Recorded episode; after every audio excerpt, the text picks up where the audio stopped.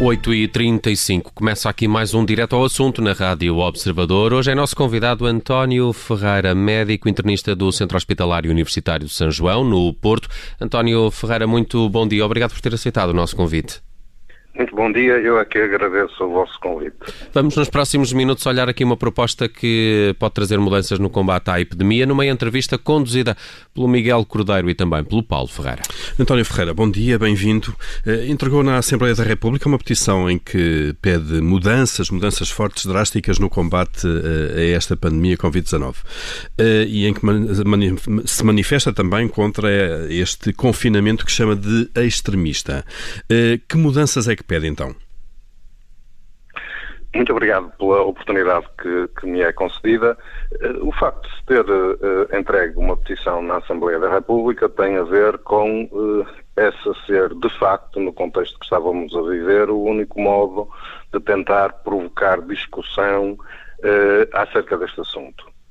Na minha opinião e na opinião do grupo em que estou inserido, quer a nível nacional, quer a nível internacional, o, o, as medidas de confinamento, no cômputo geral, não estão a ser efetivas. Analisando aquilo que se passa nos vários países que adotam diferentes medidas e naqueles do mundo industrializado ocidental que não adotam essas medidas, não há diferenças no que diz respeito à incidência da Covid-19, nem à mortalidade provocada por esta doença.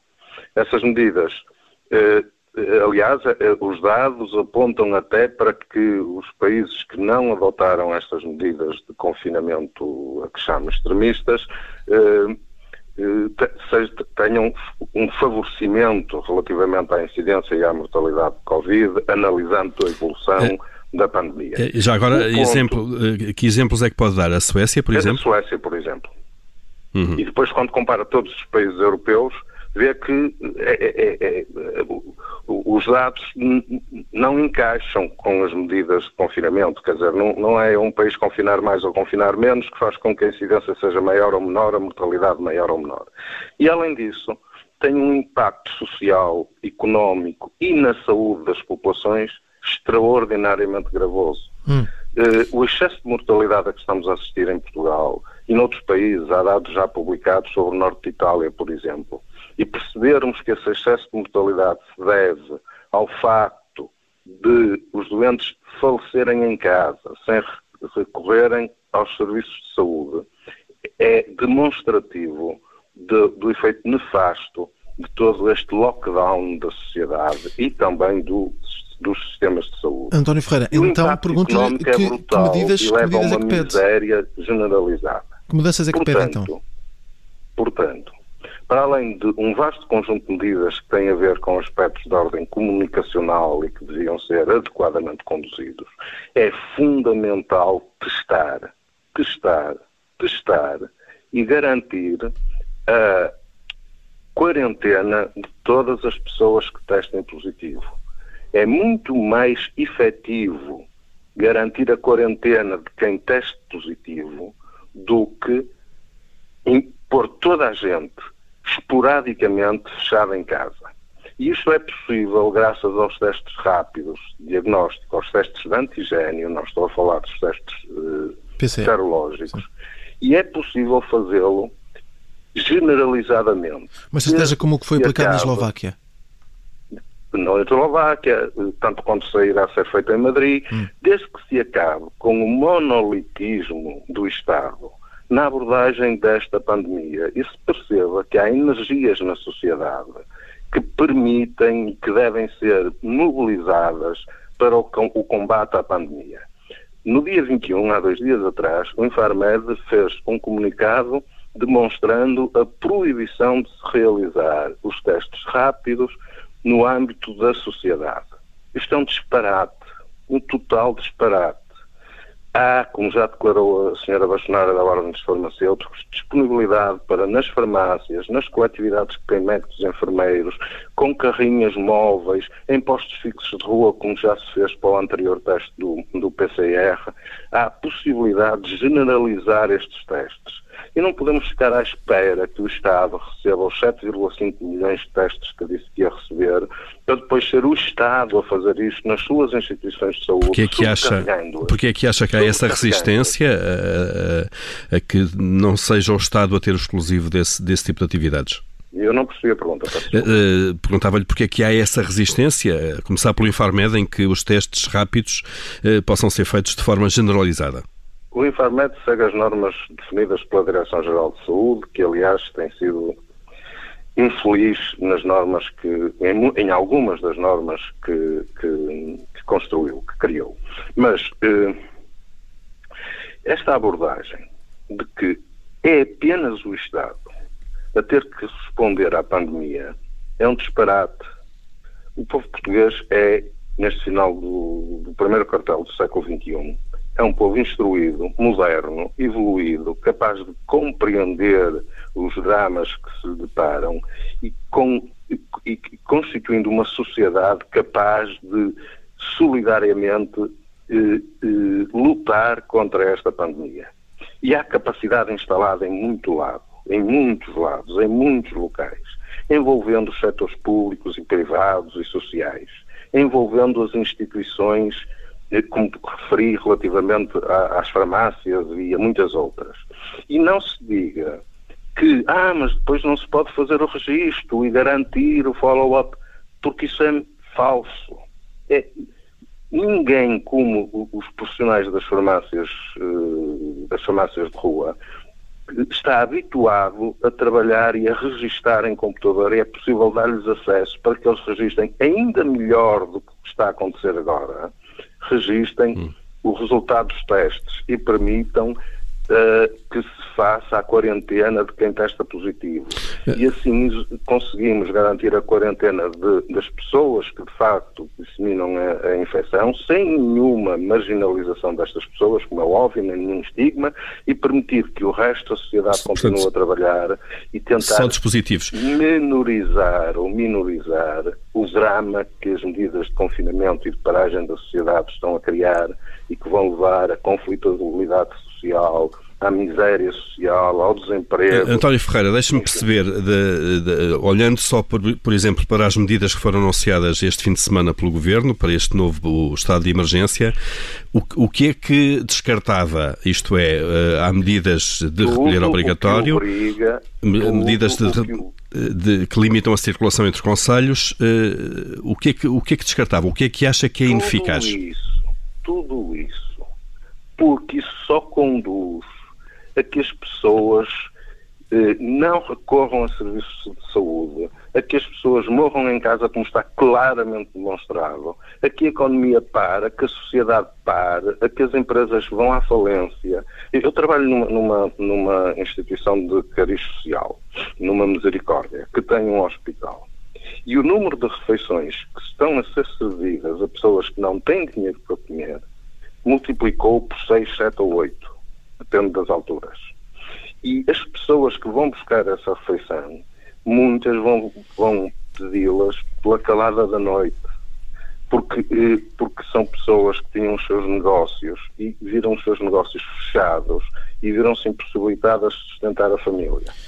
E isto é dramático. António Ferreira, pergunte-lhe. É resultado das medidas de políticos que só se deixam informar por quem querem. E era, é, é isso que eu queria questionar. opiniões alternativas. Por que razão é que tantos países uh, estão a optar por, uh, por confinar e por uh, aplicar o confinamento? Estão todos errados? Estão, estão. Rigorosamente estão. o que está a acontecer é que as autoridades de saúde, nomeadamente a Organização Mundial de Saúde, entre outras, e a mainstream, a ciência mainstream, está a usar medidas medievais propícias ou adequadas a uma sociedade pré-industrial para tentar resolver um problema que exige medidas inovadoras, pensamento fora da caixa e medidas adaptadas a este primeiro quartal do século XXI. Não é possível, com medidas de confinamento que eram adequadas a combater epidemias noutro tipo de sociedade e noutro modelo de sociedade e numa sociedade não globalizada, fechada isolada. O que está a dizer é que não, não estamos é a aprender com o vírus, estamos apenas a esconder-nos do vírus. Perdão? Não estamos a aprender a lidar com o vírus, estamos apenas a esconder-nos. Nós estamos a reagir com base no medo e a tomar medidas desesperadas em consequência de não ter havido uma preparação desde a primeira onda, desde março, para responder a esta segunda onda que toda a gente sabia que iria acontecer. E não houve, nem do sistema de saúde como um todo, nem do Serviço Nacional de Saúde, nem da previsão das medidas que poderiam ser eh, efetivas. E essa é que é a questão. E é necessário mudar. Além do mais, há muitos, muitos investigadores em todo o mundo que defendem que é possível iniciar medidas de quimioprofilaxia. De tratamento. Antes de irmos à questão dos tratamentos, António Ferreira, acha que se tantos países, tantas autoridades eh, em todo o mundo, como acabou de, de surgir o Miguel, estão aí por esse caminho, eh, acha que o que é que se passa? Os, os governos eh, têm receio de ser acusados depois de não terem feito tudo o que deviam para tentar conter uma epidemia que, para todos os efeitos, já matou 1 milhão e 400 mil pessoas em todo o mundo?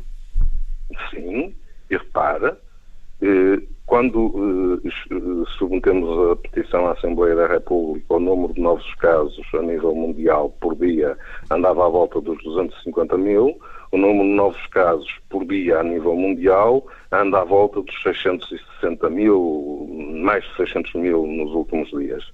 E passou-se muito pouco tempo. Hum. E, portanto, há um claro insucesso nas medidas que estão a ser adotadas. Ponto 1. Um. Ponto 2 uh, o típico, aquilo que é uh, a ação médica na utilização de medicamentos é determinada por um conceito que é o conceito da medicina baseada na evidência, que eu subscrevo inteiramente. Hum. Isto é, a medicina baseada na evidência exige que haja grandes ensaios clínicos com a metodologia correta, não, não vale a pena aqui perder tempo com isso, que demonstram que um fármaco é eficaz. E depois o fármaco passa a ser utilizado na prática clínica e pode ser efetivo ou não. Então como é que vê o estudo que concluiu que o remdesivir não é eficaz? Já, já lá vamos. E é legítimo que em situações estáveis isto seja assim. O remdesivir foi aprovado com base em ensaios clínicos que não demonstravam nenhum efeito na mortalidade e demonstravam efeito na redução do tempo de internamento. E foi aprovado eh, eh, imediatamente.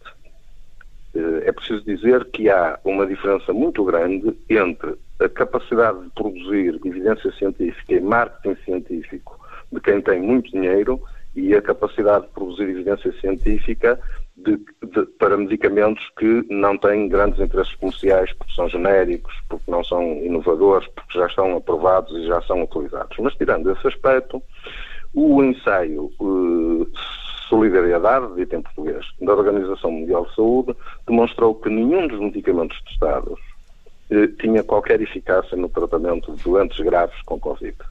Nem o remdesivir, nem a hidroxicloroquina, nem o lopinavir reitonavir, nem o interferão beton-A. E, no entanto, todas as autoridades, tipo FDA, tipo eh, a Agência Europeia de Medicamento, Infarmed, Direção-Geral da Saúde, continuam a recomendar este medicamento no tratamento dos doentes com Covid grave, internados. Apesar de não haver é evidências científicas. Inacreditável, absolutamente inacreditável face à evidência científica existente. Por outro lado, há investigadores que defendem e sustentam que em momentos de grande crise sanitária vale a pena correr riscos. E, portanto, vale a pena discutir, ouvindo as, todas as diferentes opiniões a este respeito, a eventualidade de se poder utilizar quimioprofilaxia com fármacos que estão, estão disponíveis e que podem ser reposicionados para este efeito. vale a pena discutir. E isso vale está a ser feito? Essa discussão está a ser não, feita? Não, está a ser feita. De, de, de, António Ferreira, deixe-nos falar também da vacina. Está a ser naturalmente colocada grande esperança uh, uh, nas vacinas que vão sendo anunciadas. Acha que estamos a ser demasiado otimistas em relação ao contributo destas vacinas e ao timing que lhes é apontado para acabar ou para travar de alguma maneira com a pandemia? Há muitos especialistas que poderiam opinar sobre as questões mais técnicas da vacina muito melhor do que eu. E eu não quero opinar sobre as questões técnicas da vacina. Mas, Nós sabemos. Mas quanto ao, plano, ao plano de vacinação que, que eh, se espera que seja anunciado em dezembro, acha que neste momento já devíamos ter esse plano preparado? De, de, deixe-me dizer isto, por favor. Eu respondo-lhe à questão, mas deixe-me dizer isto.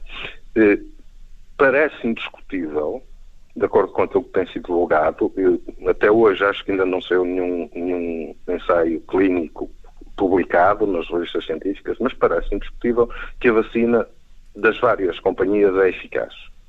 É impressionante o esforço que foi feito para se desenvolver uma vacina.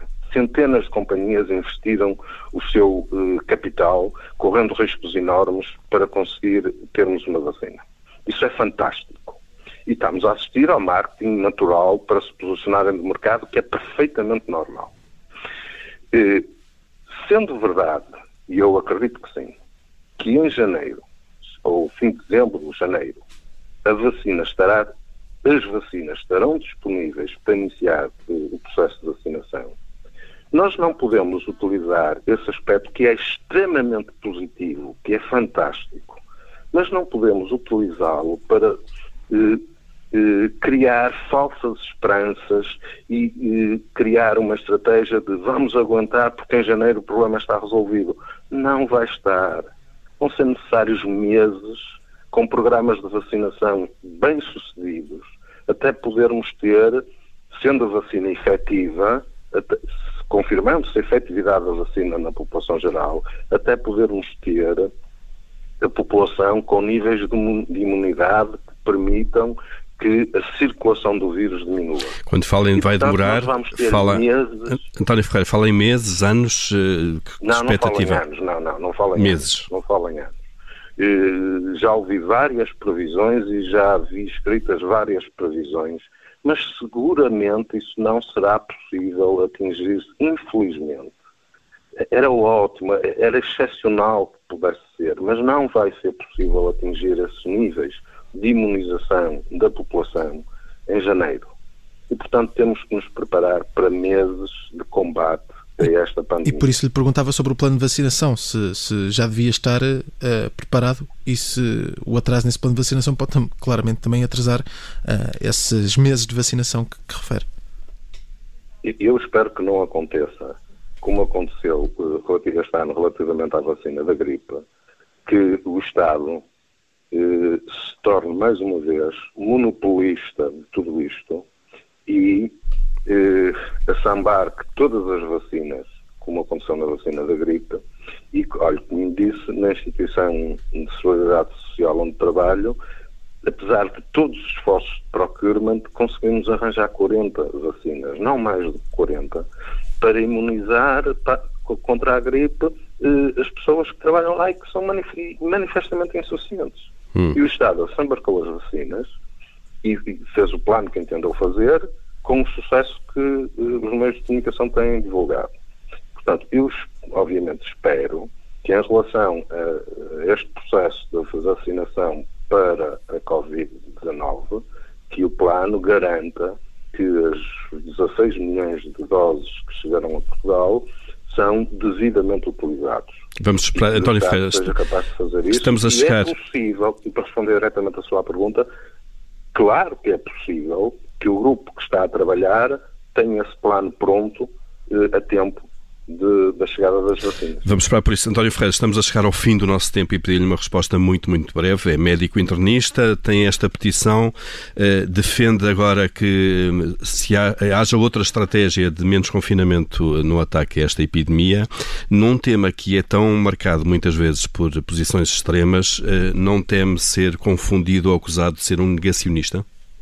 Claro que temo e por isso, eh, até na, na, na, no webinar da, da Convenção Nacional de Saúde, comecei por dizer que não sou negacionista, sei muito bem o problema dramático em termos sanitários e, e, e sociais que esta epidemia condiciona, sei e defendo e apoio todas as medidas de prevenção não farmacológica, higiene das mãos, uso de máscara, distanciamento social e cumpro rigorosamente, e acho que todos os cidadãos devem cumprir, as medidas determinadas pelo Governo num Estado de Direito Democrático e que são legítimas.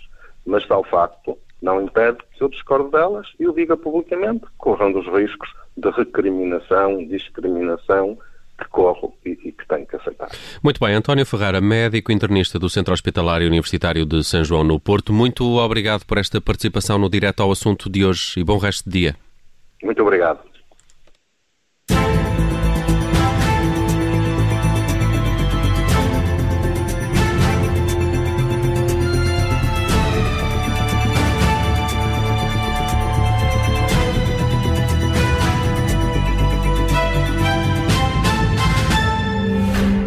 Obrigada por ter ouvido este podcast. Se gostou, pode subscrevê-lo, pode partilhá-lo e também pode ouvir a Rádio Observador online em 98.7 em Lisboa e em 98.4 no Porto.